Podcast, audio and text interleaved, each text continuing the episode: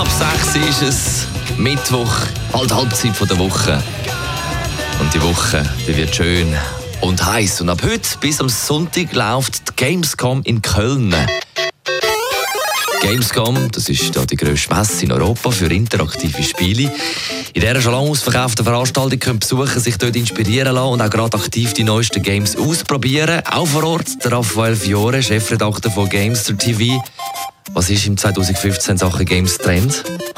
Der aktuelle Trend ist sicher ein Mehrspieler, Multiplayer, sei das Star Wars Battlefront, das ist Battlefield ähnlich, also 64 Spieler, die jetzt im Star Wars Universum sich können bekämpfen können, dass man gemeinsam etwas schafft, gemeinsam etwas erreicht und dann gibt es aber auch die, wo man einzeln natürlich so zeigen und beweisen, dass man der Beste ist. Nebst den Trends mit ganz vielen Spielern online können verknüpft sein und zusammenspielen, gibt es ja neuerdings so virtuelle Brillen. Wie funktioniert die genau?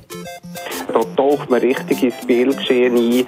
Zum Beispiel, äh, wir gehen tauchen und dort erlebt man dann, dass man vielleicht auch mal auf einen Hai trifft. Und das ist unglaublich eindrücklich, wie das natürlich passiert.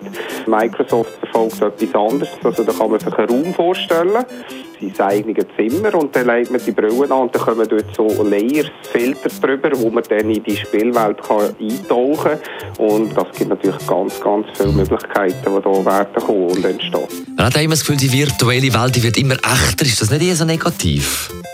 Nein, wenn ich das jetzt äh, verfolge, oder, wie sich entwickelt hat, eben das 2011 war die ganz grosse Reportage von RTL, gewesen, wo sie von den Gamescom berichtet haben und äh, eben quasi von den Nerds und äh, Leuten, die sich abschotten und dort hat es natürlich dann ganz viele Beschwerdebriefe und so weiter gegeben, weil, weil das ist einfach nicht mehr Tatsache, das ist nicht mehr die Realität, das ist so etwas Soziales geworden. Auf jedem Handy gibt es so Spiele, wo man kann miteinander, gegeneinander es gibt immer mehr Schweizer Entwickler, die Spiele machen, die positive Spiele machen. Also da ist vieles zum Guten eigentlich gemacht worden.